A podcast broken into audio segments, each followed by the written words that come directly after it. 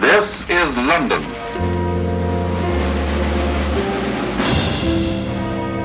À la recherche de Winston Churchill.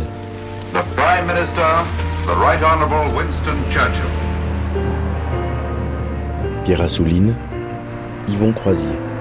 Sir Winston Churchill, nous vous reconnaissons comme notre compagnon pour la libération de la France, dans l'honneur et par la victoire. This is your victory. Victory of the cause of freedom in every land.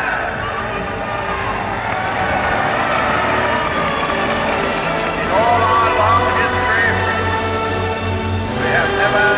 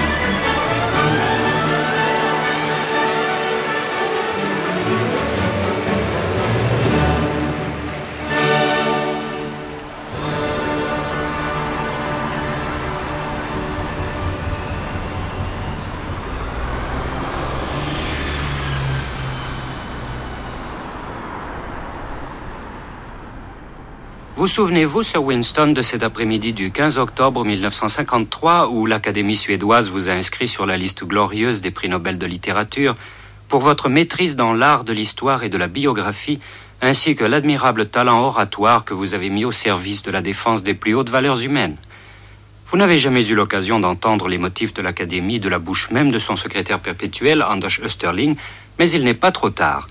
Tenez, nous voici sous les lambris cossus dans le docte recueillement ouaté de la Bibliothèque Nobel. Svenska Akademien idag beslutar tilldela Sir Winston Churchill 1953 års Nobelpris i litteratur så har det skett med en motivering av följande lydelse. Tout heureux pour vous, Sir Winston, parce que nous pensions que vous l'aviez bien mérité, cette distinction. Nous avons quitté le palais de la Bourse de Stockholm, tandis que la brume bleue d'une ineffable douceur de ce crépuscule d'automne tombait sur les pittoresques venelles de la vieille ville. Et au même moment se hâtait vers le numéro 10 de Downing Street, M. Gunnar Heglöf, l'ambassadeur de Suède à Londres, avec les pantalons rayés et le parapluie les plus impeccables qu'on ait sans doute jamais vus sur les bords de la Tamise. Il devait vous remettre le telex par lequel l'Académie confirmait un choix qu'elle avait, pour une fois, arrêté en moins d'une heure. Cette année-là, pas de contestation sur la personne ni sur l'œuvre. Le prix vous revenait de plein droit, Sir Winston. Et vous nous disiez Je suis très fier d'un tel témoignage d'honneur accordé malgré la concurrence de tous les écrivains du monde. Je possède un certain nombre de distinctions nationales, mais le Nobel est ma première de caractère international. Et puisqu'aucune circonstance, même solennelle, ne saurait entamer votre humour, Dieu merci, vous avez ajouté, en évoquant vos prédécesseurs britanniques, Rudyard Kipling et Bernard Shaw, mes idées se trouvent certes davantage dans la ligne de Kipling. Seulement Kipling n'a jamais eu une très haute opinion de moi, tandis que Shaw n'a jamais cessé de me couvrir d'éloges. Vous n'avez pu venir à Stockholm, hélas, où vous étiez convié au Palais Royal pour la cérémonie solennelle du 10 décembre. Vous l'avez regretté car vous vous en étiez fait une fête, mais la conférence des Bermudes exigeait votre présence là-bas. Que dire de notre déception à nous tous? Vous avez su, pourtant avec tellement de délicatesse, en adoucir l'amertume, puisque vous nous avez envoyé votre meilleur représentant, votre autre vous, Lady Clementine. C'est elle qui a lu au banquet Nobel votre discours. Écoutez. Your Majesties, Your Royal Highnesses, ladies and gentlemen, I'm now going to read a message which my husband has given me and which he asked me to read to you this evening. Et puisque vous n'étiez pas là, voulez-vous entendre ce moment de la cérémonie où vous auriez dû recevoir des mains du souverain suédois les attributs de votre prix? But he- here it is the author who gives luster to the prize. I ask you now to accept on behalf of your husband the 1953 Nobel Prize for Literature from the hand of His Majesty the King.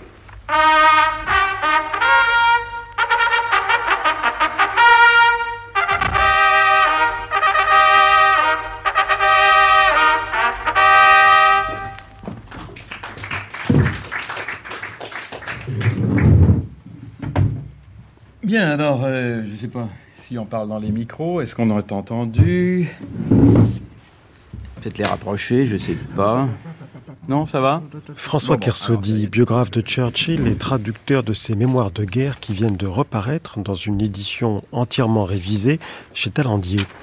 Il en lisait les extraits au théâtre Mouffetard avec le comédien Jean-Michel Noiret. Bon, on va vous parler d'un prix Nobel. Euh, euh, aussi parler d'un phénomène, je ne vous le cache pas, d'ailleurs même si je vous le cachais, vous vous apercevriez très vite.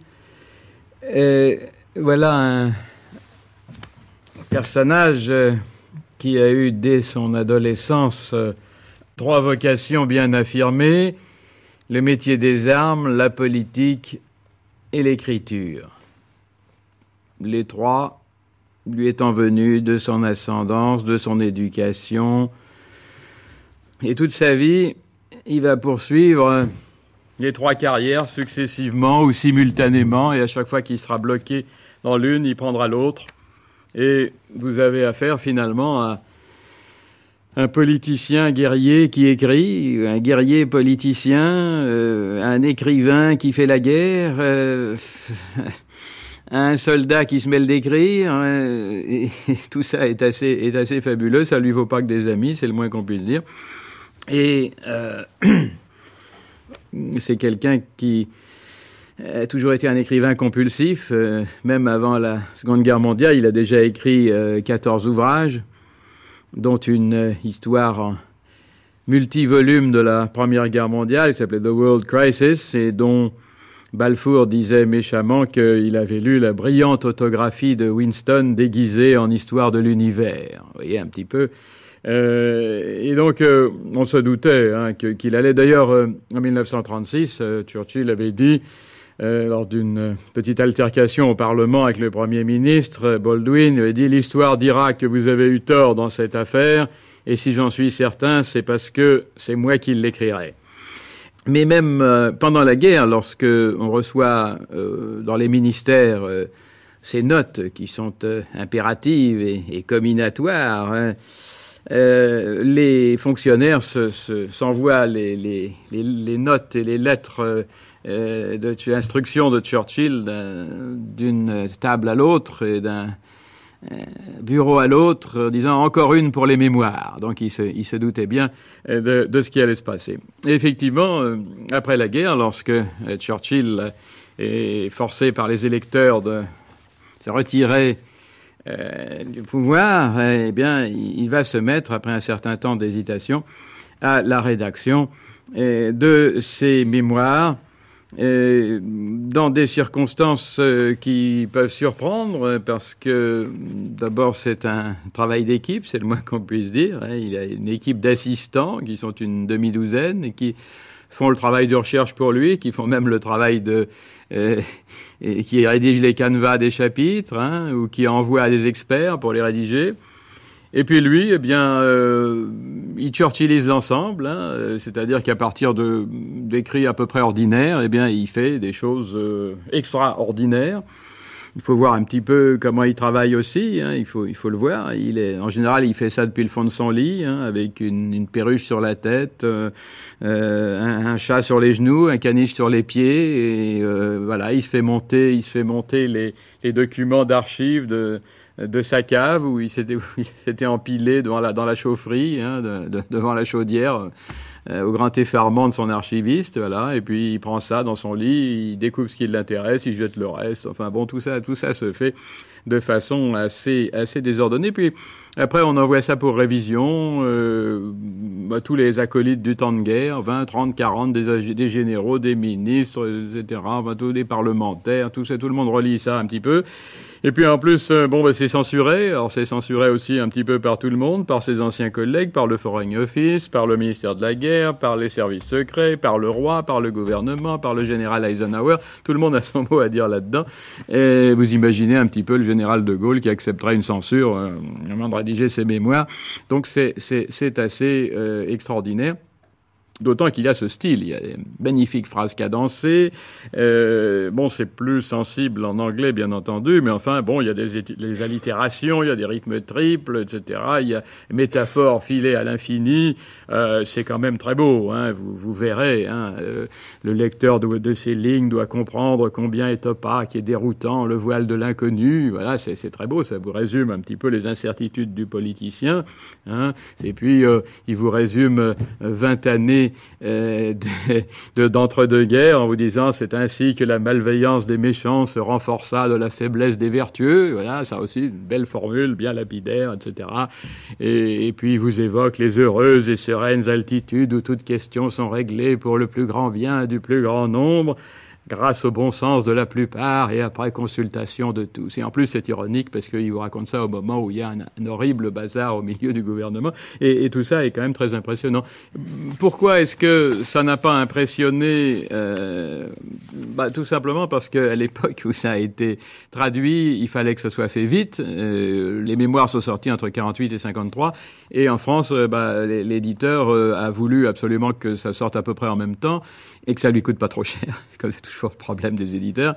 Et donc, euh, il faut reconnaître qu'il a pris des gens qui n'étaient pas extrêmement qualifiés.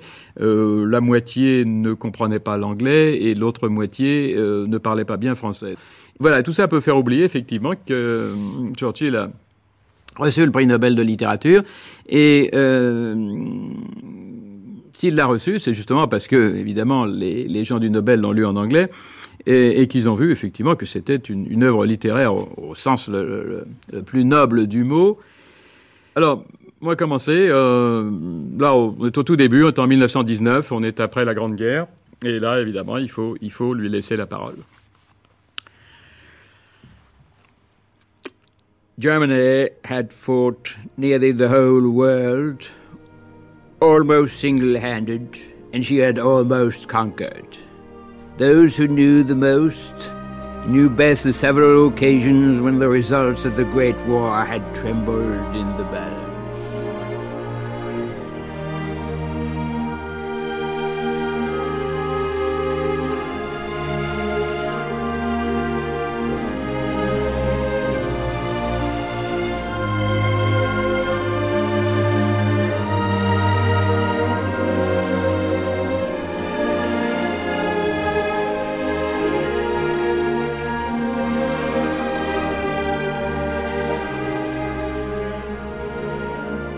Winston Churchill était-il véritablement un écrivain? Après tout, si la question se pose pour De Gaulle, elle doit se poser pour Churchill. Il a certes beaucoup publié, des biographies, des livres d'histoire, des mémoires et même un roman, Savrola, ce qui en fait un auteur, mais un écrivain. Et pour autant, méritait-il le prix Nobel de littérature, ce qui a surpris beaucoup de monde, y compris parmi ses admirateurs? En tout cas, L'œuvre est là, imposante et discutable, et le Nobel, au fond, apparaît comme la dernière touche apportée par l'excentrique à son autoportrait.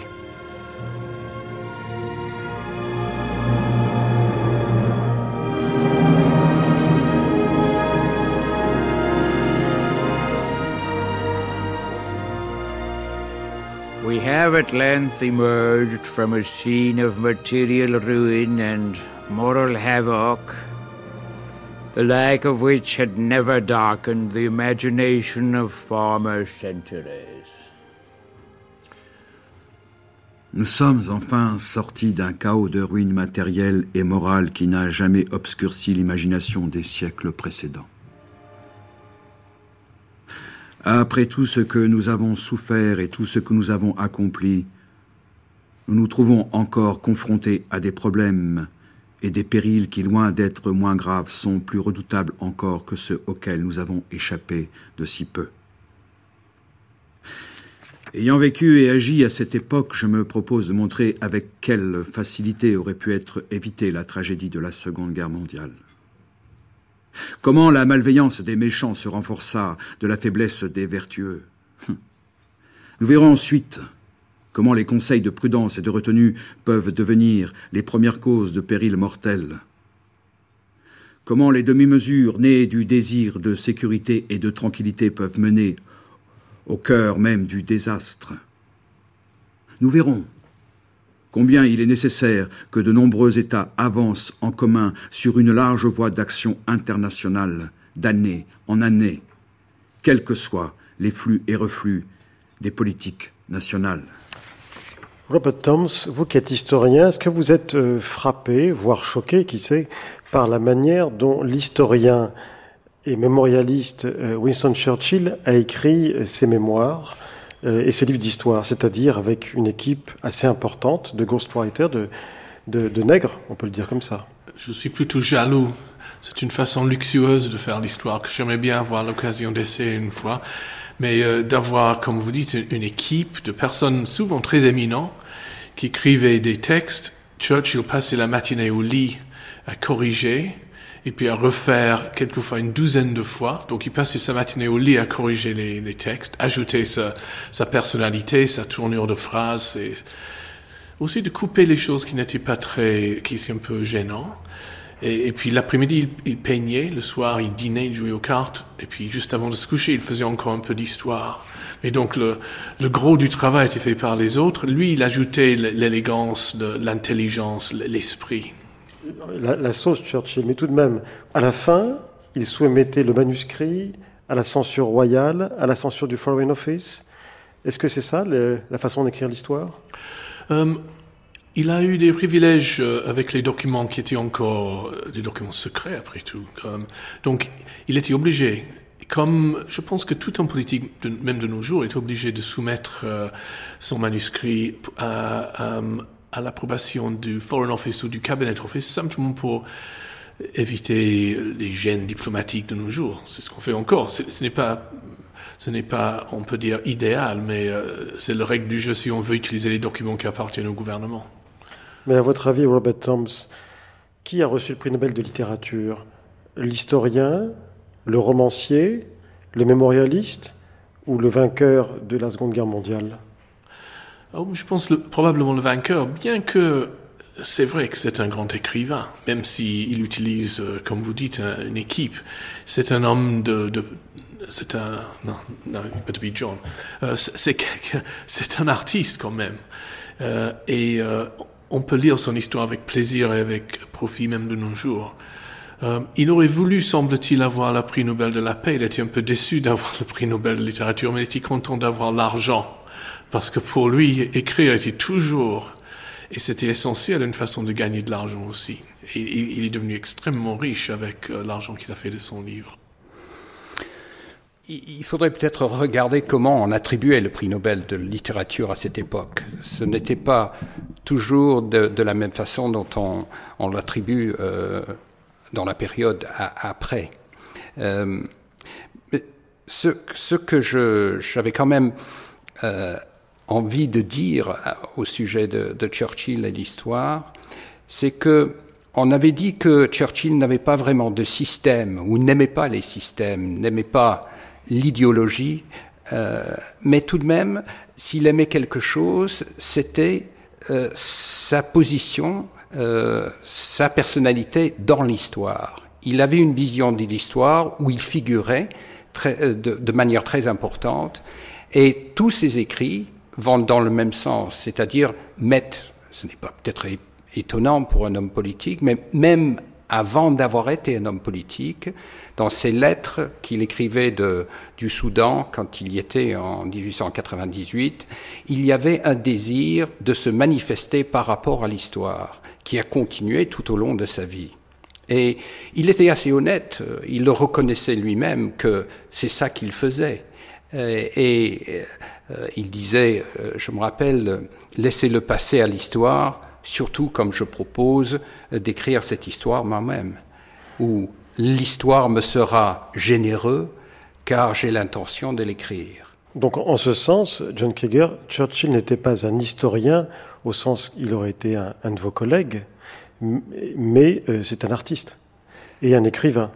Donc un écrivain d'histoire en quelque sorte. Quelqu'un qui peut se permettre de faire ce qu'il veut à l'histoire. Comme disait Dumas, il est permis de euh, violer l'histoire à condition de lui faire de beaux enfants. c'est un peu le cas, non?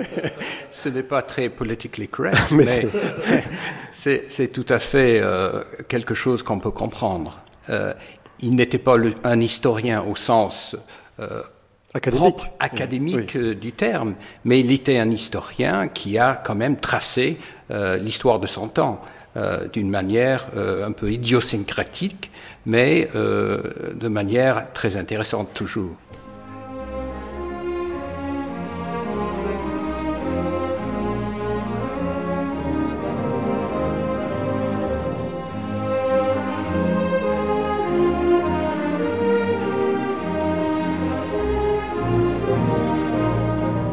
Vous avez lu ses mémoires, Hubert Védrine. Qu'est-ce que vous pensez de l'écrivain Churchill? Je, pense que c'est un grand écrivain. Alors, je ne sais pas si ça justifie le prix Nobel de littérature, qu'il a eu pour des raisons, à mon avis, autant politiques que littéraires, mais c'est le cas de la plupart des prix Nobel, hein. enfin, sauf quand on est dans un domaine scientifique précis. C'est dix fois plus vrai encore du Nobel de la paix, dont on ne sait pas très bien sur quels critères il est attribué. mais en littérature, non? Littérature, ça dépend. Oui, c'est un grand, un grand écrivain, mais pas plus que De Gaulle, par exemple vous les mettez sur le même plan ou l'un supérieur à l'autre? Non, sur le même plan, le, style est différent. C'est que le, le, style de De Gaulle est plus marmoréen, disons, plus euh, classique au sens Corneille. Corneille, euh, Tacite, etc. Mais euh, non, Churchill est un, est écrivain puissant, plus, il captive plus l'attention. On sent qu'il a été journaliste au grand sens du terme, grand reporter. Donc il a un un vrai talent de narrateur, de, pour décrire. Euh, donc euh, il y a un mélange. Alors, je sais pas où il est entre De Gaulle et Joseph Kessel, je sais pas, il se promène entre les deux. Jean Blot, vous qui êtes écrivain, comment jugez-vous l'écrivain Winston Churchill? Mais difficile de vous répondre. Vous savez, je suis très exigeant en matière de littérature.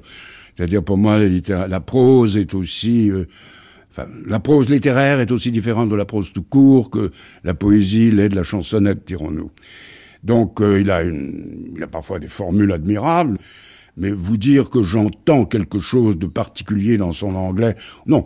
Il y a évidemment, comme il y a chez De Gaulle, un tempérament euh, qui, qui, traverse les pages, qui les porte et qui est un tempérament fort, et en conséquence, ce que l'on ressent est aussi une impression forte. Alors, selon vous, qu'est-ce qui a poussé les académiciens suédois à lui attribuer le prix Nobel de littérature? Oh, vous savez, les académiciens suédois sont assez imprévisibles. Euh, et puis ensuite, ils aiment assez l'inattendu. Et je pense que c'était aussi une manière de, de comment dire, de, de, les écrivains professionnels, de leur montrer que finalement il y avait d'autres gens qui savaient écrire autre qu'eux, et que par ailleurs, là, ils n'avaient pas tort, que l'importance de ce que l'on dit est tout de même euh, aussi une valeur par rapport à la manière de le dire. C'est un des quatre plus grands écrivains de langue anglaise du XXe siècle. François Kersaudy. Ses concurrents, euh, vous avez Shaw, vous avez Wells, Kipling, qu'il adorait, et Kipling le détestait d'ailleurs, c'est autre chose. Et euh, décrire l'écrivain Churchill, ah, c'est quelque chose d'assez fabuleux quand on pense que c'est en même temps quelqu'un qui avait quand même bien d'autres choses à faire et qui en même temps a le sens du rythme de la phrase anglaise euh, comme ne l'a aucun politicien et comme l'ont très peu d'écrivains.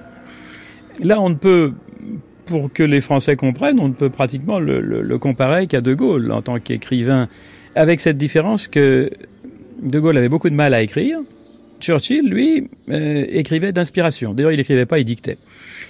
C'est d'ailleurs amusant parce que c'est quelqu'un qui euh, dictait ses livres et qui écrivait ses discours. Euh, ce qui frappe dès le début, dès les premières œuvres, c'est le, sens de l'image et le sens du rythme de la phrase la légèreté du style et la possibilité d'injecter de l'humour au milieu des pires tragédies. Et puis, il y a quelque chose de l'énergie invraisemblable du personnage euh, qui passe dans sa prose. Jean-Claude Zilberstein, votre passion ou votre intérêt pour Churchill a commencé quand exactement? Est-ce que c'est un intérêt uniquement d'éditeur, j'oserais dire, d'avocat, euh, d'intellectuel ou de simple lecteur? Les, deux, mon général. En réalité, j'ai récupéré des tomes un peu dépareillés de la grande édition de son histoire, la, la, Deuxième Guerre mondiale, pour laquelle il a eu le prix Nobel de littérature, à l'époque où j'étais stagiaire, euh, disons, auprès de la Cité, avec euh, George Hoffman, pour pas le nommer, on dévalisait un peu les, les rayons abandonnés euh, des éditions Plomb. On a chacun récupéré comme ça des, des, des livres, euh, des vieux livres des éditions Plomb, dont cette histoire de la Deuxième Guerre mondiale. Et euh, lorsque euh, Henri Beauvais et les éditions Talendier m'ont proposé de faire une collection euh, chez eux, cette collection qui s'appelle donc Texto, euh, j'ai remis la main sur mes Churchill. Et j'ai été frappé par le génie de Churchill. Je crois qu'il n'y a pas, il pas d'autre mot. Euh, génie protéiforme. Ce que j'ai admiré, c'est l'écriture. Je veux dire, il y a quand même une richesse de vocabulaire. Je l'ai lu essentiellement en français, mais aussi en anglais. Et il y a une hauteur de vue, une, euh, une originalité dans, dans l'écriture euh, qui m'ont beaucoup frappé. Et, d'où l'envie de remettre, ça c'est ma marotte, euh, en librairie ces textes dont j'estime, à l'instar d'autres euh, dont j'ai été le, comment dirait-on, au collège de pataphysique, le provéditeur en librairie, remettre en librairie des livres dont j'estime qu'ils n'auraient jamais dû en sortir. It was a strange experience, like suddenly resuming a. It seemed that I was all that survived in the same position I had held so long ago. But no, the dangers had survived too.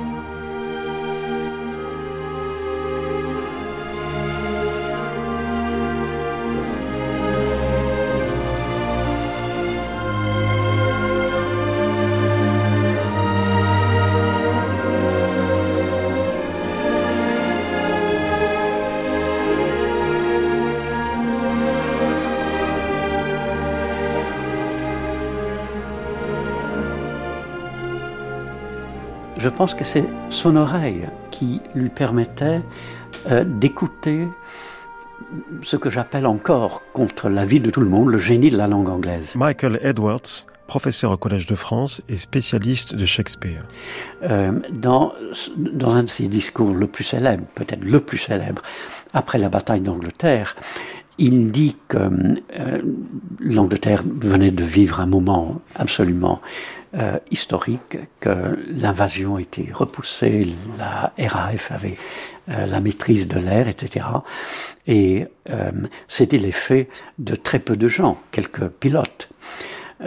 Et la fin du discours, encore une fois aux communes, mais ils savaient qu'on allait le rapporter dans les journaux et souvent aussi on enregistrait et puis on, l'entendait à la radio.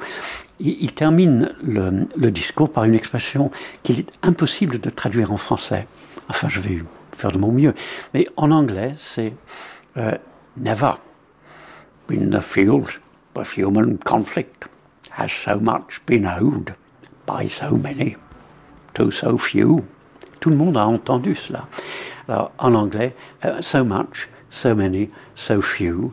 En français, c'est plus ou moins euh, euh, jamais dans l'histoire des guerres euh, autant n'a été accompli pour un si grand nombre de personnes par un si petit groupe. Ça ne donne rien comme ça. Mais ça ne donne rien précisément parce que, en plus de cette espèce de triplé cicéronien, il y a l'anglais monosyllabe et germanique à la fin. Has so much been owed by so many to so few. Ce sont des monosyllabes, ce sont des mots d'origine germanique, très souvent comme je le dis à propos de, Shakespeare, quand on descend vraiment dans le, le, sérieux de la vie en anglais, on oublie le génie latin de la langue, parce qu'évidemment il y a un génie latin dans l'anglais grâce au français, euh, et on descend dans le fond germanique, les monosyllabes, les consonnes germaniques, la, la force, euh, la, le rythme euh, des monosyllabes. are turning the tide of the world war by their prowess and by their devotion. Never in the field of human conflict was so much owed by so many to so few. All our hearts go out to the fighter pilots whose brilliant actions we see with our own eyes day after day. But we must never forget that all the time, night after night, month after month, our bomber squadrons travel far into Germany, find their targets in the darkness by the highest navigational skill. Jean-Claude Zilberstein, pour le général de Gaulle, le jugement littéraire s'étend jusqu'aux lettres, notes et carnets, et parfois même les discours. Est-ce que c'est également le cas pour Winston Churchill, puisque vous publiez dans la même collection la plupart de ses discours? Alors évidemment, les discours de guerre sont les plus célèbres, d'autres sont moins connus, moins célèbres, peut-être moins enflammés, moins lyriques. Quel, est votre avis littéraire sur la question? Alors, s'agissant de discours, on peut penser que la, Churchillisation est à, 90%. Euh, là encore, euh, moi je suis euh, pétrifié d'admiration devant le, mouvement du style euh, churchillien. Euh, il y a le sens de la formule, il y en a mille, euh, des formules dans, son œuvre en général. J'ai d'ailleurs reçu d'Angleterre un, énorme volume de citations des bons mots et, des, formules churchilliennes je ne crois pas que ça, ça puisse venir des nègres de Churchill. Mais dans les discours, comme dans la plupart des autres textes de Churchillisés, pour reprendre votre expression, il y a un mouvement, un enthousiasme, dans l'expression, une absence de censure euh, qui font mon bonheur. Oui, les formules, c'est bien de lui, puisqu'il les sortait même à table dans la conversation en permanence et elles sont aussi célèbres que celles de Georges Bernard Shaw. Et vous êtes un, passionné et un expert en, littérature anglaise, en esprit anglais euh, littéraire. De qui vous le rapprocherez? Parce que euh, on essaye toujours de trouver des ancêtres et des aïeux à un écrivain. Et donc là, l'écrivain Churchill, on connaît ses lectures, puisqu'on connaît sa bibliothèque. Elle est très classique mais vous le rapprocherez de, quel euh, courant littéraire euh, anglais? Euh, Est-ce qu'on peut citer Disraeli dans... Bien sûr, parce que c'est un écrivain. Oui, Et aussi un, auteur de bons mots. Et aussi un conservateur, ça tombe bien. Oui, il y a une réplique célèbre à la Chambre des... lorsqu'il était à la Chambre des Lords, je crois, où quelqu'un marmonne une formule antisémite à son égard. Et, il lui, et d'Israéli lui répond euh, My Lord, quand vos ancêtres mangeaient encore des glands dans la forêt de Sherwood, les miens vêtus de lin et de pourpre célébraient leur Dieu dans le temple de Jérusalem. Euh, donc il y, a, il sûrement une filiation avec d'Israéli. Euh, pour le reste, je vous dis, enfin, littérairement parlant et du point de vue de la liberté de l'esprit, d'un certain de ce sens de la formule, euh, il m'est arrivé de dire que c'était un, cocktail entre Evelyn Waugh et, Woodhouse. Bon, c'est évidemment caricatural, mais je, pense qu'il y a, quelque chose euh, de cette tradition euh, anglaise là dans l'écriture de Churchill.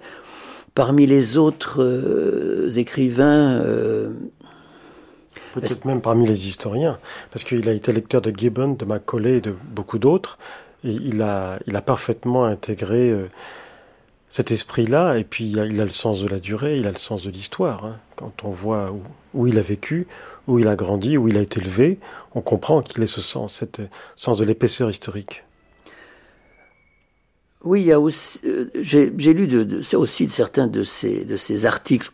Euh, je pense que pendant sa traversée du, désert, il n'avait pas tous les collaborateurs qui l'ont aidé à, à mettre au point cette gigantesque euh, histoire de la Deuxième Guerre mondiale en, douze volumes, dont nous avons publié l'édition abrégée par ses soins, ou en tout cas euh, par sa volonté. Dans, euh, et on trouve dans ces articles, dont encore une fois je pense que enfin lorsqu'il était notamment correspondant de guerre, c'est lui qui les écrivait. Il n'avait pas le, le, le, Foreign Office à sa disposition pour le faire, de, de sorte que ce, semi-procès euh, que d'aucuns euh, lui ont fait d'avoir beaucoup fait appel à, des nègres me paraît, à l'égard du véritable écrivain qui était Churchill, quelque peu euh, injuste.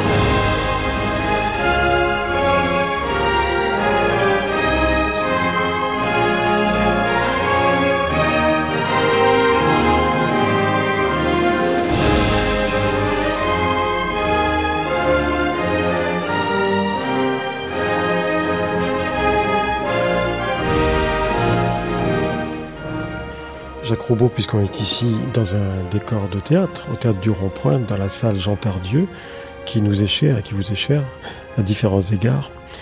Est-ce qu'on peut dire pour autant que Churchill est un personnage dramatique, un vrai personnage de théâtre? J'en ai, ai l'impression, euh, car euh, il a, au fond, il, a, il assumait cette, euh, situation. Il, faisait quand même beaucoup de théâtre. Il en faisait particulièrement à la Chambre des communes, où ses, ses dialogues et ses répliques sont célèbres, hein, ses, disputes avec la leader du Parti libéral. Bon, je, n'ose pas citer la, la fameuse réponse. Lady Asquith, il, énervait beaucoup Lady Asquith. Il l'interrompait tout le temps, elle est absolument furieuse, et elle, et elle lui dit, euh, Winston, euh, si j'étais ta femme, je mettrais du poison dans ton café. Et Churchill aussitôt lui répond, si j'étais ton mari, je le boirais. Vous remarquerez, Jacques Roubaud, qu'il y a euh, automatiquement qui viennent à l'esprit des bons mots de Churchill quand on parle de lui. C'est vrai, il avait un, un, sens de la réplique probablement acquis à la Chambre des communes, dans une période où les, les, les heures euh, rhétoriques étaient très violents, où, où des gens savaient faire. Peut-être plus qu'aujourd'hui Gordon Brown ou, les ou ses rivaux ne sont pas aussi brillants à l'oral qu'était qu le, le personnel de la Chambre des communes des, des années 20-30. Est-ce que pour vous c'est un écrivain? Alors je sais qu'on a beaucoup rigolé euh, quand il a eu le prix Nobel de littérature. Mais moi j'aime bien, moi je trouve qu'il il écrit vraiment très bien. Euh, vous, vous reconnaissez son style, sa patte? Je ne dirais pas que je, la, que je reconnaîtrais vraiment, mais, mais je l'ai toujours lu avec plaisir, pas seulement parce que, parce que j'admirais euh, beaucoup, de, beaucoup des moments et des, et des caractères de, de l'individu. Non, non, je trouve qu'il il savait vraiment écrire. Hein. Et, et c'est quand même moins pompeux que De Gaulle.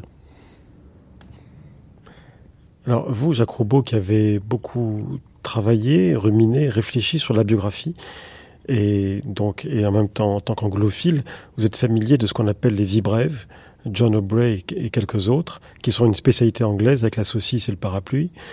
Euh, si vous deviez euh, concevoir ou écrire une vie brève de Winston Churchill, c'est-à-dire un concentré de faits en peut-être une page ou deux de Churchill, ça ressemblerait à quoi? Qu'est-ce que vous diriez? Ah. bah, je, je dirais un peu des choses que je, que je viens, de vous dire. Je les mettrai en, quelques phrases, c'est-à-dire que je partirai de un paragraphe sur la vision de Churchill de, de l'enfant de 1940, euh, quelque chose sur euh, ses, répliques dans ses débats à, à la Chambre des communes, différentes choses de ce genre en cinq ou six paragraphes. Je pense que ça, ça pourrait faire une, une vie brève assez intéressante. Mais le, point d'orgue de cette vie brève, ce serait 1940 C'est Pour vous, il est né ce jour-là? Oui. Je dirais absolument, il est, né dans ses discours de, la Chambre des communes. Euh, voilà. Blood, sweat and tears. Absolument, pour moi. Pour moi, c'est ça, Churchill. Il a été vraiment formidable.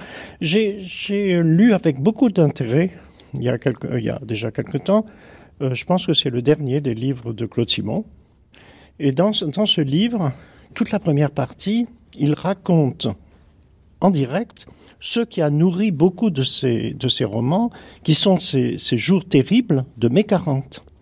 Et il intercale là-dedans des extraits des mémoires de guerre de, de, de Churchill, où Churchill raconte son arrivée à, à Paris quand il voit que l'armée française est en train de, de s'effondrer. Et donc, Euh, c'est très bien fait par euh, Simon parce que il décrit ça en suivant Churchill qui arrive en avion, un petit avion, puis de là on l'emmène, etc. et décrit et il cite les quelques phrases extrêmement sobres de Churchill qui disait qu'il ne comprenait pas ce qui s'était passé ou plutôt il craignait trop de le comprendre. C'est le, thème de l'étrange défaite de, de. In the problems which the Almighty sets his humble servants, things hardly happen the same way twice over. Or if they seem to do so, There is some variant which stultifies undue generalization. Dans les problèmes que le Tout-Puissant pose à ses humbles serviteurs, il est très rare que les choses se passent deux fois de la même manière.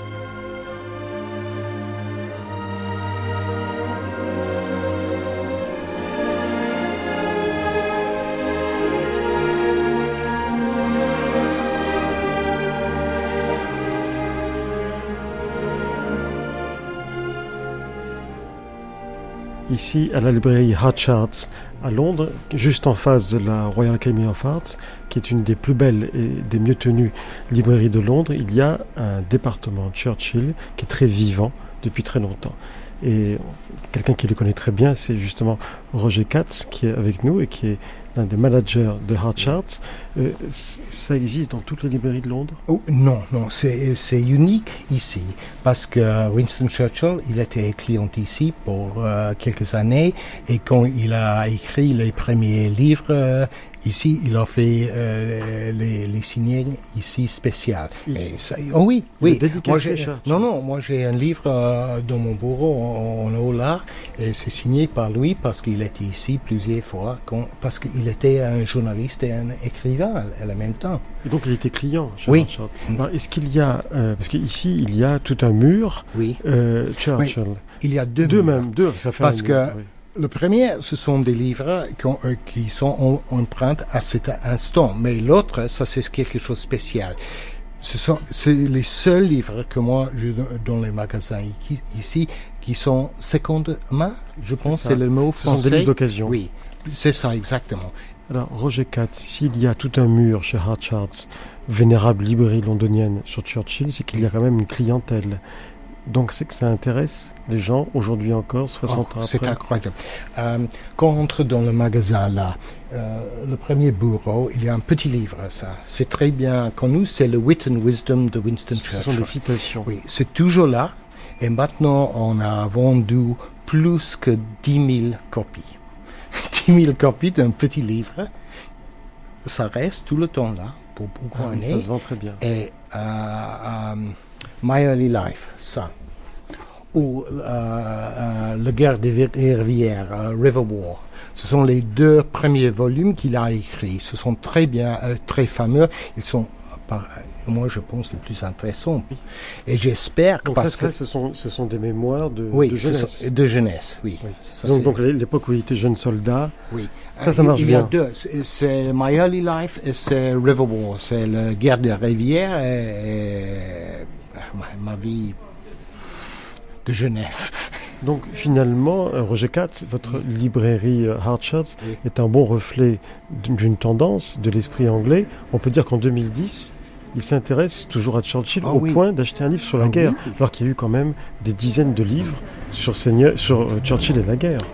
alors, ici, nous sommes toujours commerciaux. Si c'était pas un bon marché, on ne fait pas. Non, c'est intéressant.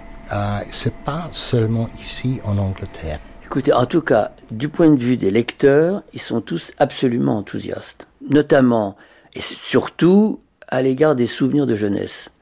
Euh, la confrontation entre le jeune Winston et ses études de latin, euh, c'est quelque chose qui m'a permis de dire que ça faisait penser à la fois à Woodhouse et à Evelyn Waugh, et je n'ai pas été démenti par ses meilleurs lecteurs et ce sont des livres qui ont vraiment trouvé un public, puisqu'on est très au-delà des 10 000 exemplaires. Jean-Claude Zilberstein, vous dites 10 000 exemplaires, ça c'est pour les jeunes années? Ça c'est pour mes jeunes années, et euh, tous les autres livres progressent d'une façon telle que je pense qu'on va assez rapidement arriver euh, au même chiffre. Quant alors à l'histoire, au premier tome de l'histoire de la, son histoire de la Deuxième Guerre mondiale, euh, on en est à 30 000 exemplaires en grand format. Ce sont ces mémoires de guerre les mémoires de guerre.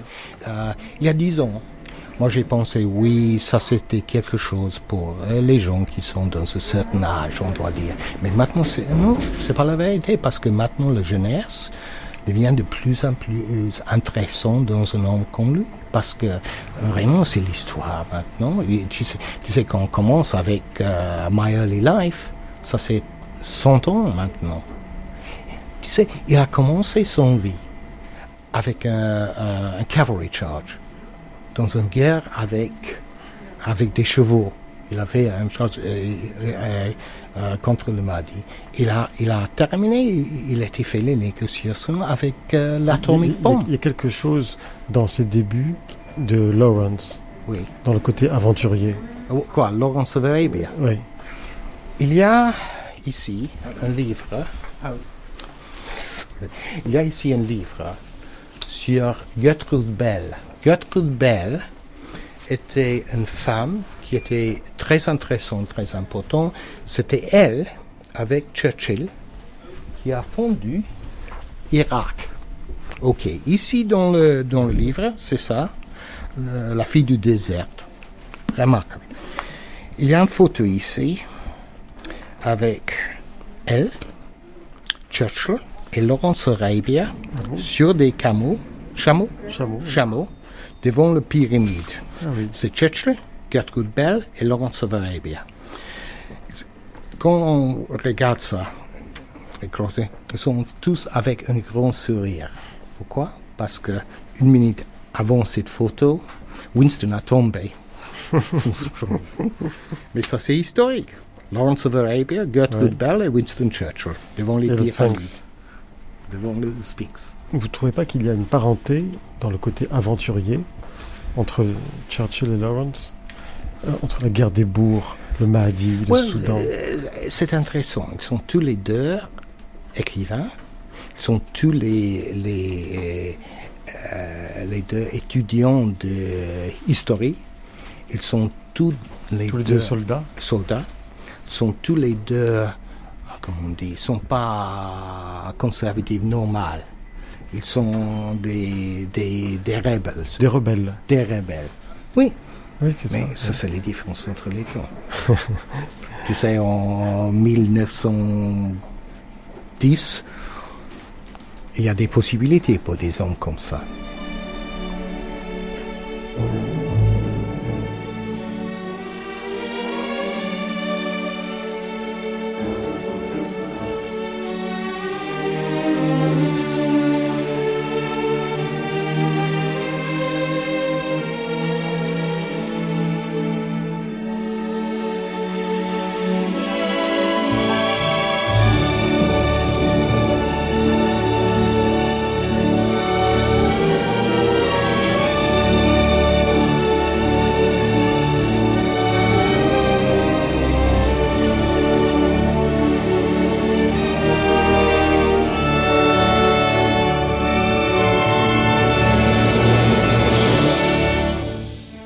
Fournel, écrivain. En fait, aujourd'hui, on n'a plus vraiment le contact avec des, des gens comme ça. Churchill, c'était un auteur. Et aujourd'hui, nos hommes politiques sont des acteurs, ça n'a plus rien à voir.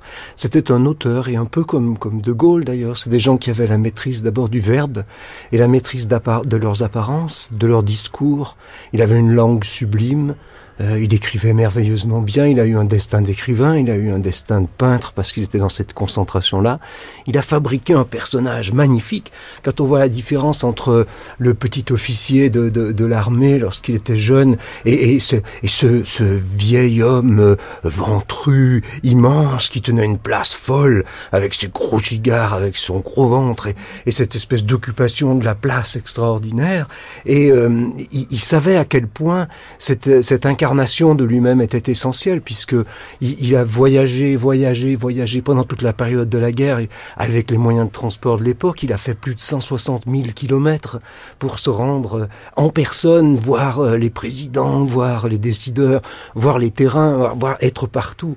Et il a fait toujours ça comme un auteur. Et donc aujourd'hui, euh, on ne peut pas se rendre compte véritablement de, ce que c'était lorsqu'on voit Sarkozy, Gordon Brown ou, Cameron, peu importe. Euh, on voit des images. On, voit, vous imaginez pas Jacques Seguela derrière Churchill en train de lui expliquer ce qu'il faut qu'il fasse, comment il faut qu'il s'habille, enfin quelle tenue il doit mettre, enfin, et quel discours il doit tenir. La question ne se pose même pas. Lorsqu'on voyait Churchill, comme lorsqu'on voyait De Gaulle, on voyait le pouvoir, on croyait. On ne pouvait pas ne pas croire qu'ils n'avaient pas le pouvoir. C'était impossible, ils avaient le pouvoir. À tel point même qu'on leur a refusé après. parce qu'on considérait qu'ils étaient tellement adaptés au moment dans lequel ils travaillaient que après, il allait faire du désastre. Et donc il y avait ça. Aujourd'hui, je crois qu'on a beaucoup, beaucoup de mal à se figurer un homme politique de cette façon-là. Quand vous dites un auteur, ce n'est pas défaut de dire un écrivain, mais plutôt un auteur de sa vie et de sa destinée. Oui, absolument. Auteur, de, auteur au sens complet, auteur de lui-même en tant que personnage, parce que il a joué un personnage toute sa vie, cette espèce d'appétit féroce pour, pour tout, euh, cette volonté de, de dominer, cette volonté d'être. Il y a une construction de personnage. On voyait bien comment de temps en temps il fallait qu'il aille se ressourcer, qu'il aille, qu'il aille se redémarrer dans sa petite peinture ou dans sa grande peinture, peu importe. Mais comment il fallait qu'il se reconstruise pour repartir d'un d'un nouvel élan dans cette forme qui s'était donnée, avec une science vraiment d'écrivain, et en plus, bien sûr, une langue d'écrivain, un verbe d'écrivain, cette parole comme ça, un peu empêchée avec euh, ces... Alors, rentrons pas dans la lutte, savoir si c'est des aiséments ou des bégaiements, ou je pense pas que ça ait une véritable importance, mais cette façon d'être un peu empêché qui, qui lui a permis de surmonter un obstacle de plus et d'imposer cette espèce de, de discours. Il y a quelque chose en lui de, des excentriques anglais euh, dans la vieille tradition de l'excentricité anglaise telle qu'on l'a vue euh, chez les littéraires au 19e et au 20e siècle. Je, partage entièrement cette opinion. Jean Blot, écrivain. Il y a du dandy, il y a de l'excentrique, bon, ce cigare en permanence. Oui, vous avez certainement raison. D'abord, il y a l'aventurier, qui est aussi, fait aussi un peu partie du... De la panoplie. Oui, de l'anglais en tant que tel, et comment dire, presque la conséquence de l'insulaire, il faut bien aller quelque part. Bon, alors il y, a, toutes ces aventures, certaines très glorieuses, d'autres un peu moins. Euh, toujours très courageuses, en tout cas jamais, toujours pleines de hardiesse. Il n'y a jamais le moindre trait de, de, peur physique que l'on puisse relever dans, dans toute cette histoire. Bon, ceci dit, l'homme a des, euh, des mots comme ça, c'est cruel, mais aussi qui sont très anglais. Je ne sais pas si vous le connaissez. Il vient d'être battu aux élections par Monsieur Attlee. Et donc euh, l'histoire qu'il raconte est la suivante. Un taxi libre et vide s'arrête devant le 10 Downing Street. Sort Monsieur Attlee. vous voyez le, voilà. Non, je pense que vous avez entièrement raison. C'est un excentrique. Et dans une large mesure, l'amour qu'il a provoqué chez les Anglais était euh, un peu tributaire de cette excentricité. Voilà pourquoi. Euh, les Anglais ont tout de même une, plus que tout autre, le peur de, du overstatement, d'une éloquence trop grande. Comme vous le savez, tout ce que Nelson a trouvé à dire à Trafalgar, c'est que l'Angleterre s'attend à ce que chacun fasse son devoir. Bien. Comme vous voyez, c'est pas très inspirant. Euh, et je crois que cette excentricité, euh, ce physique, cette tête de bulldog qu'il soignait, euh, ce cigare, etc., faisait partie d'une image de marque, comme on dit aujourd'hui, d'une image politique qui était importante et qui, qui l'a certainement servi, mais qui en même temps correspondait, comme vous le dites, au caractère profond de ce, de ce duc, enfin il n'est pas duc, je crois, enfin bon, de ce Malbrook qui, qui a du sang de dandy dans les veines. Dites Eric Simon, on est là dans, le pub de, Winston Churchill, mais je me demande, euh, est-ce ici qu'on a le plus de chances de le trouver Sir Winston? Son esprit en tout cas. L'esprit de Churchill, ben moi je vais vous dire chez tous les excentriques anglais, dans toute l'excentricité britannique. Hein, euh, chez ces gens qui aiment vivre euh, à leur manière, cultiver leur jardin, oui, c'est vraiment Winston est un petit peu comme ça. Je me souviens avoir vu Churchill à l'enterrement de Sir Dudley Pound, qui était l'amiral en chef de la flotte anglaise. Jean Auberlé. Ce qui est un, un, grade éminent, comme vous pouvez le penser. Alors il y avait la musique des fusiliers marins qui marchaient en tête. Il y avait un brouillard gris dans Piccadilly, ils allaient vers Westminster. Et la musique des fusiliers marins jouait la marche funèbre de Chopin. Et derrière, en tête de tout le monde, il y avait Churchill habillé tout en noir avec un chapeau de forme gigantesque, des gants noirs, il marchait en battant la mesure avec sa canne presque, et il, marchait sur la mesure de la marche funèbre de Chopin. C'était tellement un spectacle de Monsieur Pickwick que j'avais beaucoup de mal à ne pas éclater de rire devant ce cortège funèbre, Et en même temps, c'était tellement joli, pittoresque et artistique que je me disais, il n'y a qu'un artiste pour faire ça.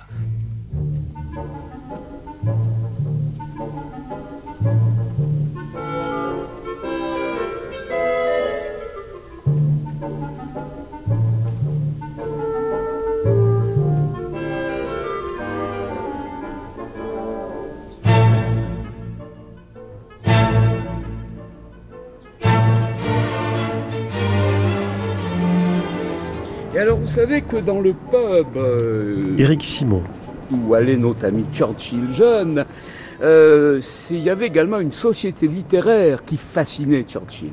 Société littéraire qui avait été créée par euh, un homme qui s'appelait J.K. Chesterton, l'auteur du Père Brown, des romans policiers du Père Brown, et puis de pas Seulement, et pas seulement auteur de romans policiers, mais théologien. Théologien, grand théologien catholique, absolument remarquable théologien.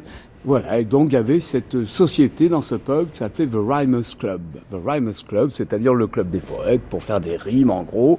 Et il y a eu plusieurs présidents très célèbres, donc Conan Doyle, Don Chesterton en personne. Et chaque année, il y avait une cérémonie en hommage à Johnson.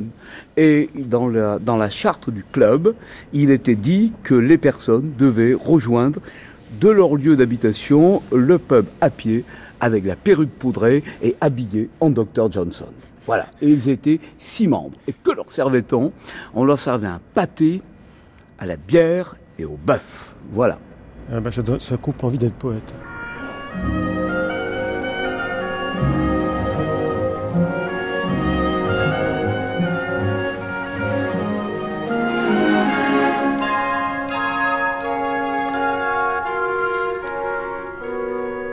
I have sailed the world, beheld its wonders, from the Dardanelles to the mountains of Peru.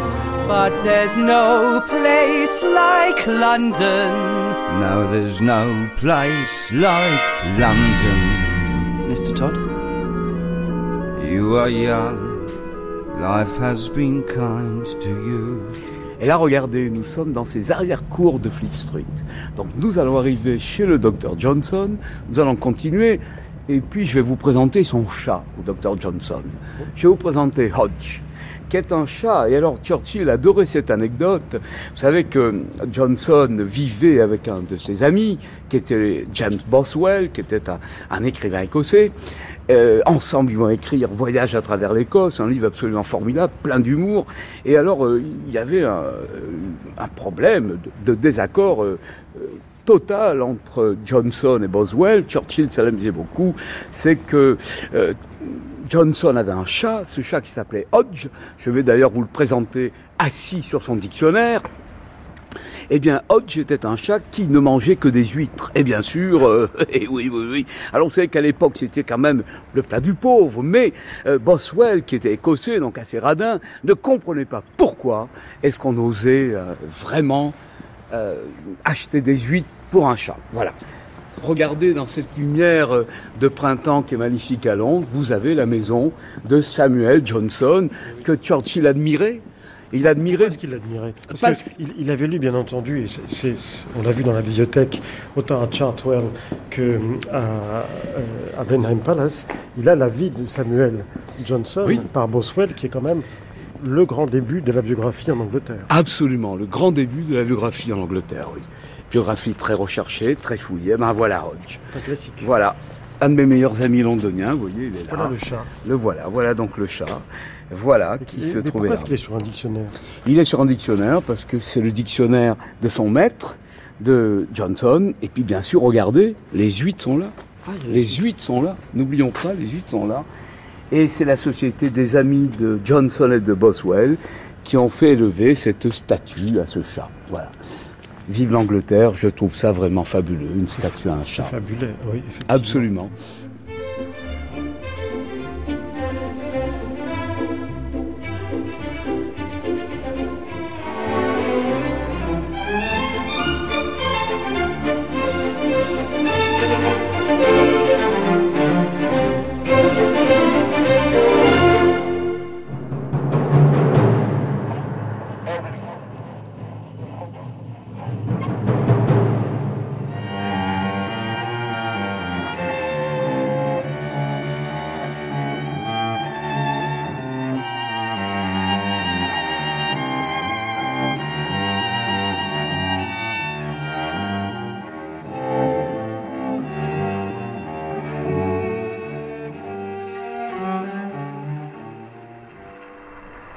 la recherche de Winston Churchill.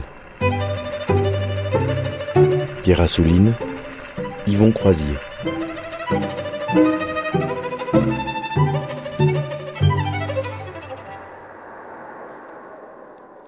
Quatrième temps de cette enquête sur les traces de Winston Churchill, la correspondance. Ce n'est pas seulement le portrait d'un mariage, une autobiographie en creux, plus vrai que des mémoires. C'est une vision à la fois intime et panoramique du XXe siècle, qu'elle soit anecdotique ou politique. Car il s'agit de la correspondance entre W et Clemmy, autrement dit Winston et sa femme Clémentine, quelques dizaines de lettres choisies parmi les milliers de celles qu'ils ont échangées de 1908 à 1964. Ce n'est pas un dialogue, mais une conversation avec un absent, une chronique des événements courants et un inventaire des travaux et des jours, une correspondance édifiante, drôle, émouvante comme la vie, la sienne, la leur, des lettres personnelles qui ont également valeur de témoignages pour l'histoire, des lettres lues par les comédiens Michael Lonsdal et Nathalie Cohen.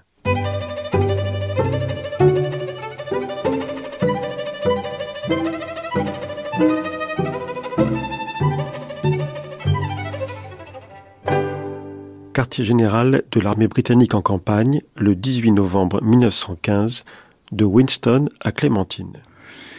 Ma chérie, les choses se sont déroulées à peu près comme prévu. À mon arrivée, on m'a demandé de me rendre au QG, ce que j'ai fait après avoir vu mon régiment. French est comme toujours un ami chaleureux. Il souhaite me voir prendre une brigade dès que possible. Je lui ai dit, comme à toi qu'auparavant, je devais maîtriser entièrement les conditions de la guerre des tranchées du point de vue de l'officier de régiment. Et selon moi, la garde est la meilleure école. Tout va ainsi être arrangé et je vais sans doute monter en ligne samedi pour une semaine ou deux. Surtout, ne te tourmente pas. Il n'y a aucune action prévue et seulement un risque général et ordinaire est à craindre. Mais je serai toujours très fier d'avoir servi dans ce régiment renommé. C'est en fait beaucoup plus sûr que de monter en ligne avec le régiment des hussards de la Reine. Ces derniers étaient très heureux de me voir dans leur affreux cantonnement éparpillé dans la campagne. Ce soir, je loge au QG dans un beau château avec eau chaude, lit, champagne et tout le confort. Redmond, chef nationaliste irlandais, y a une table. Très plaisant, il reconnaît que j'ai absolument raison de quitter le gouvernement. C'est la descente dans l'abysse. Je suis certain que je vais être très bien ici et en paix. Je dois m'efforcer de me faire accepter comme un bon et sincère soldat, mais je ne crois pas que je vais courir des risques insensés ou entreprendre quoi que ce soit d'inutile.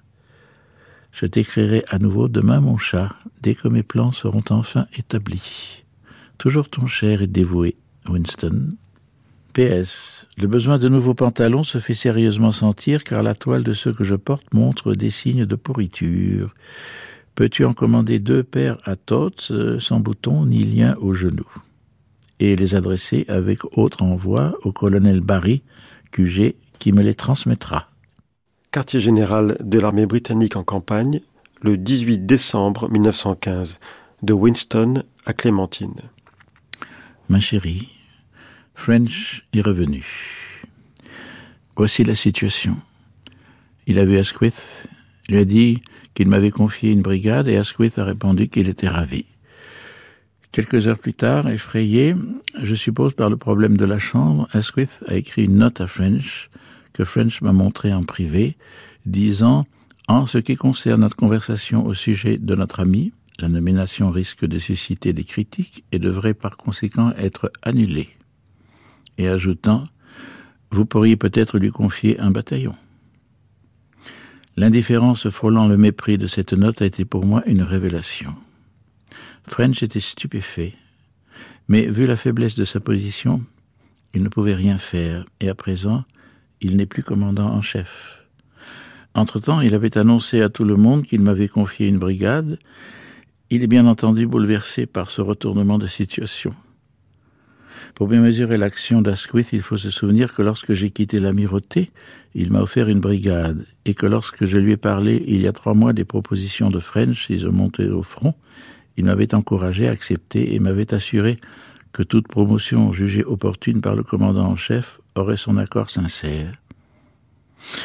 Il ne faut pas oublier non plus une longue histoire de travail et de relations en commun. En somme, je suis enclin à penser que sa conduite a atteint les limites de la méchanceté et de la mesquinerie.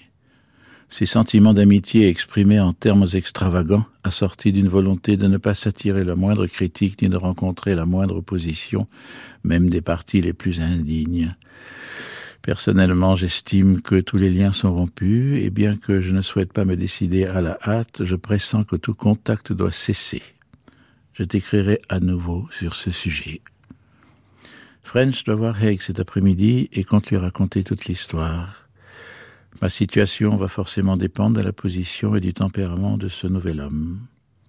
À moins qu'il ne soit enclin à embrasser la décision prise par French et adopte une position clairement amicale et favorable. Je resterai avec les grenadiers de la garde comme officier de compagnie. Je pense qu'ils seront prêts à faire une exception à la règle qui veut que seuls les gardes peuvent diriger les gardes et me laisseront faire le travail normalement. C'est en tout cas la place d'honneur et comme ils vont être constamment au front jusqu'au 25 janvier, je devrais trouver ce poste du plus grand intérêt. En attendant, je ne pense pas qu'on m'opposerait des difficultés si je demandais à rentrer pour des devoirs parlementaires et que la situation requérait ma présence. Chérie, je te demande de brûler les deux lettres que je t'ai envoyées hier. J'étais découragé et mes pensées étaient en désordre. Tout est redevenu clair et net et je distingue bien la suite des choses, tu vas le faire pour moi. Chacun a ses moments d'emportement. Il n'y a aucune raison qu'il en reste des traces écrites. F. E. Smith vient ici ce soir et je serai très heureux de discuter de l'ensemble de la situation avec lui. Toujours ton dévoué. W.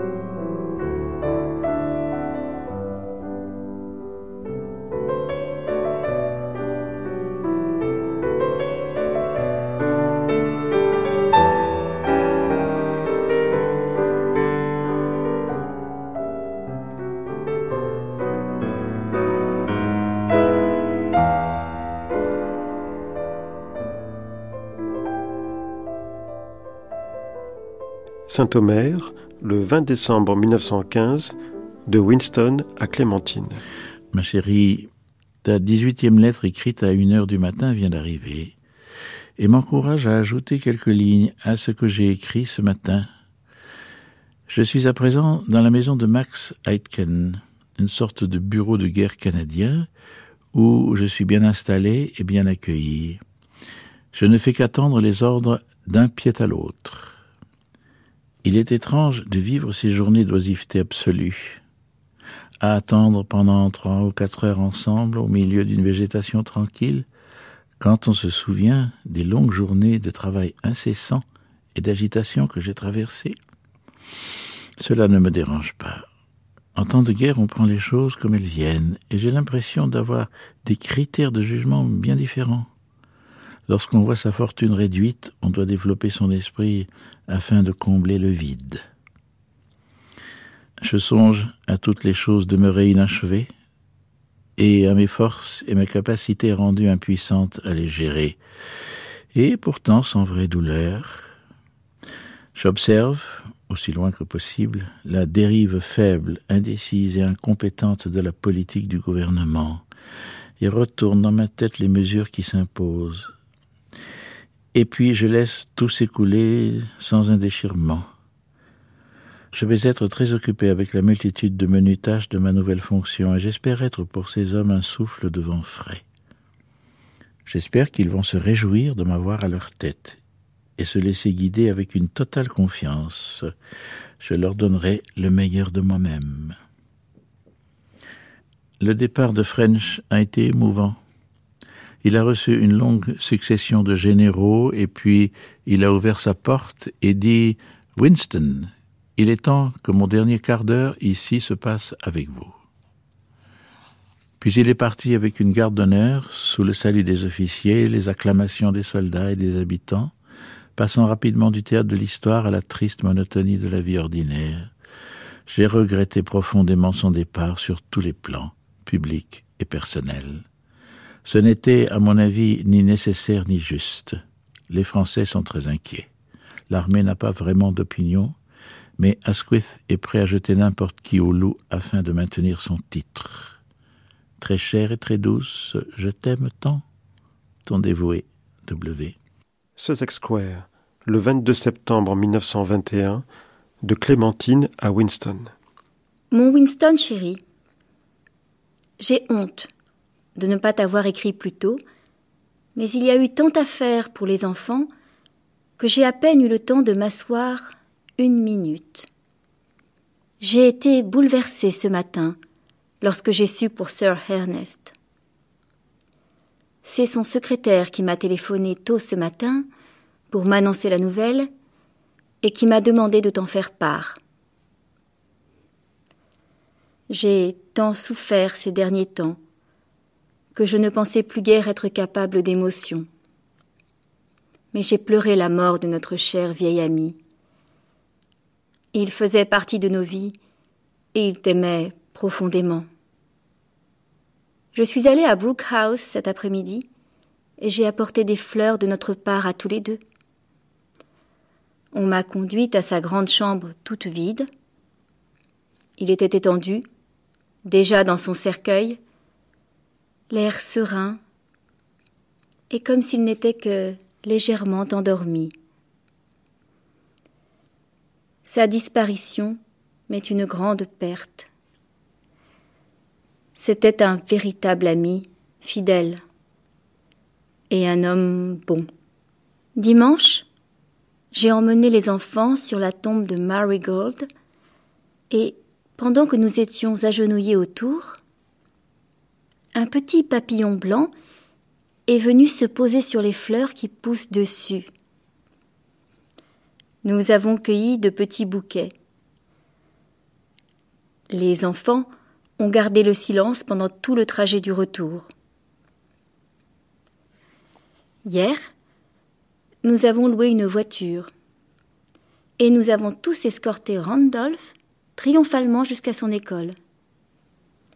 Miss Elgie, qui est venue à la maison tous les jours, nous a accompagnés aussi.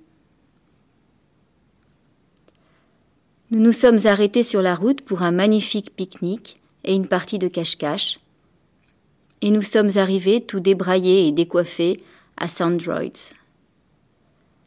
Aujourd'hui, c'était le tour de Diana et de Sarah, et à présent, je peux soupirer d'aise mais j'ai pris du retard et dois leur faire parvenir des vêtements.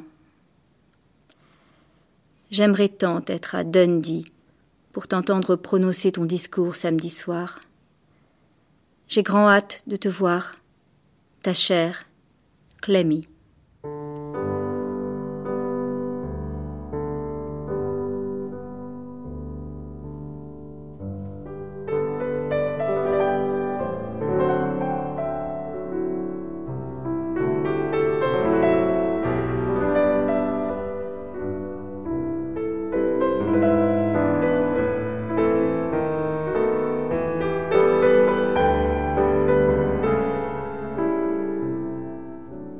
Bureau colonial, le 20 juillet 1922, de Winston à Clémentine.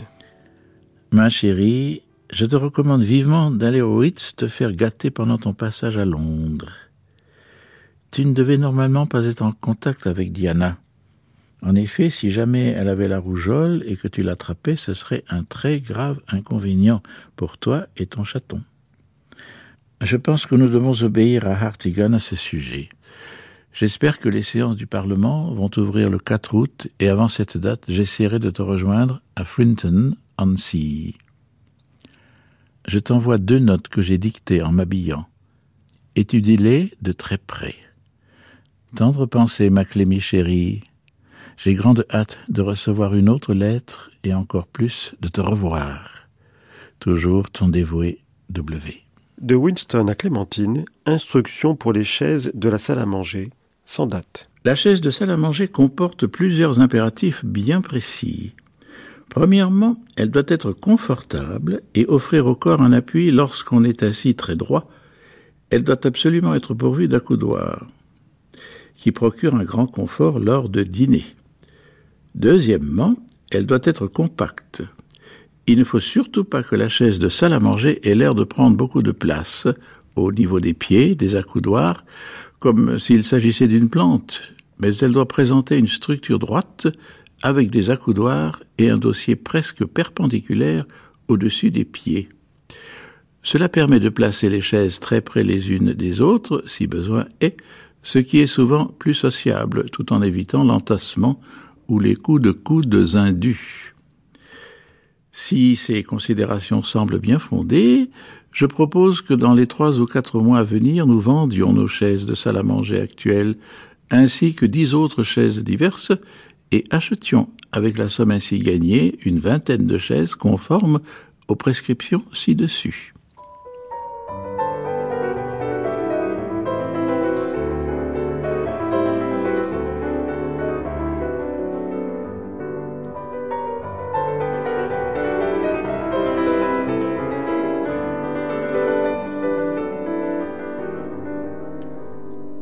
Grand Hôtel à Dieppe, le 28 janvier 1927, de Winston à Clémentine. Ma chérie, Benny m'a accompagné cet après-midi lorsque j'ai déposé deux gerbes sur la tombe de ta maman et sur celle de Bill. Elles étaient toutes deux bien entretenues, même si en cette triste saison les plantes ne poussent guère. Le cimetière militaire, un peu plus loin, est maintenant terminé avec ses tombes bien alignées et la grande croix du sacrifice. Nous en avons fait le tour en lisant les inscriptions qui rappellent l'histoire que nous connaissons si bien. À Paris, le déjeuner chez Loucher était une grande occasion. Briand, Perret, Vincent Riol, à peu près quinze membres du Parlement représentant les têtes de file de tous les partis, et des hommes politiques très importants. J'ai mené une conversation dans mon meilleur français, et j'ai défendu les problèmes de la dette et les contacts avec Mussolini avec pas mal de fougue. Très sympathique. Auparavant, j'avais vu Crew pour traiter quelques affaires. Hier, nous avons chassé le sanglier. Il y a eu un moment terrible lorsqu'il a surgi d'un lac où il s'était rafraîchi et s'est rué sur nous. Le grillage entourant le fourré l'empêchait de s'échapper. Il était aux abois. Le colonel Hunter a tiré à plusieurs reprises sans succès. Benny s'est avancé pistolet au poing, mais heureusement à cheval pour tirer le coup fatal. Le pistolet était en mauvais état, il n'a pas pu l'armer. Le sanglier a chargé, il a frôlé le cheval, dispersé la compagnie pour finalement battre en retraite et s'enfuir au fond des bois. Demain, nous repartons à la chasse. La célèbre Coco Chanel est arrivée et je me suis pris d'affection pour elle. Une femme très capable et agréable. Benny ne s'est jamais confronté à une si forte personnalité. Elle a chassé avec vigueur toute la journée et rentré à Paris en voiture après le dîner, et aujourd'hui doit essayer et reprendre des robes sur une série innombrable de mannequins. Deux cents modèles en tout doivent être terminés en à peu près trois semaines. Certains doivent être repris dix fois. Elle a fait tout cela de ses propres mains, épinglées, coupées, nouées, etc. Je rentre par le bateau de nuit demain, afin de passer toute la journée de dimanche à Chartwell. Ces discours me pèsent. Pourquoi est-ce que j'accepte d'en prononcer? Je vais emmener Diana à Chartwell pour me tenir compagnie et je l'enverrai à l'école de bonheur lundi. Tendre pensée, ma douce Clémie, ton très cher et dévoué W.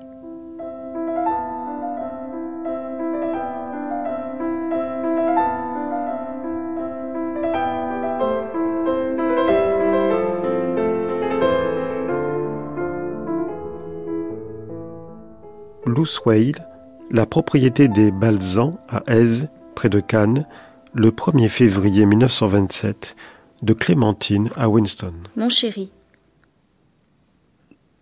J'ai vraiment beaucoup aimé ta lettre de Dieppe. Ta description de la poursuite du sanglier est palpitante.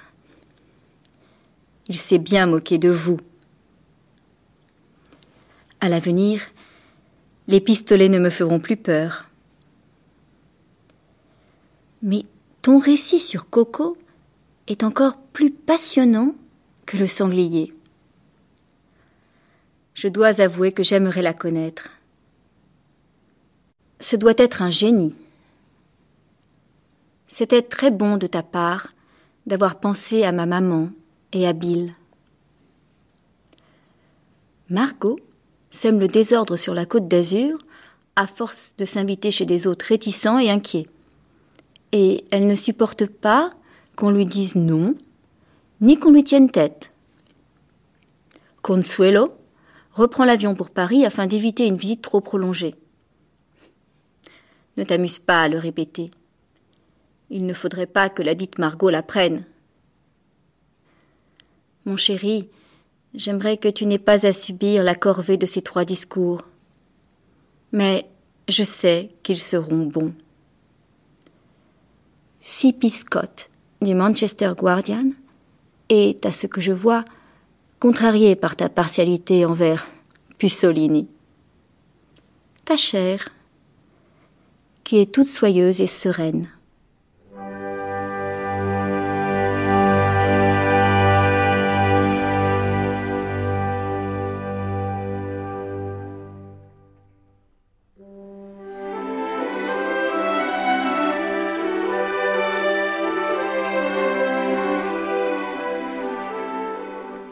Lecteur français qui a déjà presque tout lu sur et de Churchill, sans parler de tout ce qu'il a entendu depuis le début de la semaine sur France Culture, on a envie de parler de deux livres qu'il ne connaît probablement pas, qui sont parus récemment en Angleterre et qui n'ont pas encore été traduits chez nous. Le premier, signé de David Reynolds, est intitulé In Command of History. C'est une remarquable enquête sur la manière dont Churchill a écrit ses mémoires. Et à travers ce récit qu'il a mené auprès de centaines de témoins, c'est une part méconnue de sa biographie qui surgit, et pas seulement ses méthodes d'écrivain et ses conceptions de l'histoire qui en sont éclairées. Ne jamais oublier que Sir Winston disait Je sais que l'histoire me sera indulgente, car j'ai l'intention de l'écrire. Le deuxième livre est une compilation de ces bons mots, formules, saillies, réunis par Richard Langworth. Il en a intitulé le recueil Churchill's Wit, ce qui est très bien vu, le wit étant cette faculté de provoquer le rire ou l'admiration par une certaine habileté à jongler avec les mots. D'ailleurs, sur la quatrième de couverture, une photo montre Winston tenant son chapeau en équilibre au-dessus de sa tête, par le bout de sa canne. Il a tout d'un prestigitateur. Le livre n'est qu'une sélection, car il a tout de même écrit en tout 15 millions de mots. Ils adorent cela, outre-Manche et outre-Atlantique, ramener une œuvre à un nombre de mots. Certains bons mots de Churchill sont fameux. Par exemple, à une dame dans un dîner, une dame qui lui reprochait d'être ivre, il répondit euh, Oui, madame, et vous, vous êtes laide, mais moi demain, je serai dégrisé. Mais n'allez pas croire que tous ces bons mots sont faits aux dépens des femmes. À l'ami qui lui faisait remarquer que son fils allait se marier, mais n'avait pas d'argent pour se lancer dans la vie avec son épouse, il répondit Mais enfin, euh, de quoi ont-ils besoin? Des cigares, du champagne et un lit double, ça suffit. Voilà le ton, car c'est d'abord de cela qu'il s'agit. Pas seulement un humour que l'on dit britannique, mélange de flegme, de sarcasme, de litote, de doux cynisme et de légère cruauté. Mais c'est surtout un ton qui passe désormais pour la Churchill Touch. Elle mérite de figurer dans une anthologie parmi les réparties de George Bernard Shaw, de Scar Wilde, de Chesterton, d'Evelyn Vogue. Ouvrons le recueil, au hasard. Ah ben tiens, De Gaulle. De Gaulle selon Churchill Un lama femelle surpris dans son bain. Mais il disait aussi que De Gaulle était le fils naturel, né des amours de Jeanne d'Arc et de Clémenceau, ce qui est assez bien vu. Ou encore sa définition du découvreur de l'Amérique. Christophe Colomb était le premier socialiste. Il ne savait pas où il allait, ignorait où il se trouvait, et faisait tout ça aux frais des autres. Fallait-il avoir de l'esprit quand on est aussi cavalier que lui pour dire d'un cheval qu'il est mal commode au centre et dangereux aux deux extrémités? Voilà, c'était ça l'esprit, l'humour, le temps de Churchill. À demain donc pour le quatrième volet de notre grande traversée de l'été avec Winston Churchill.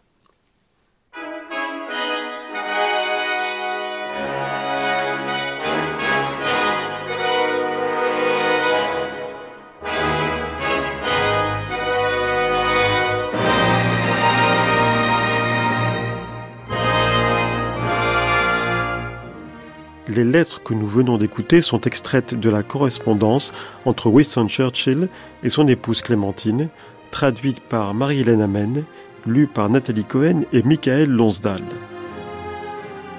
Prise de son Yves Lehorst, Tanguy Lecorneau, Michel Gassic, Guillaume Rialan, Alain Joubert, Pierre Monteil, Xavier Lévesque. Archivina Sabine Dahuron, traduction et documentation Ignès Benslama à la recherche de Winston Churchill, une série de Pierre Assouline et Yvon Croisier.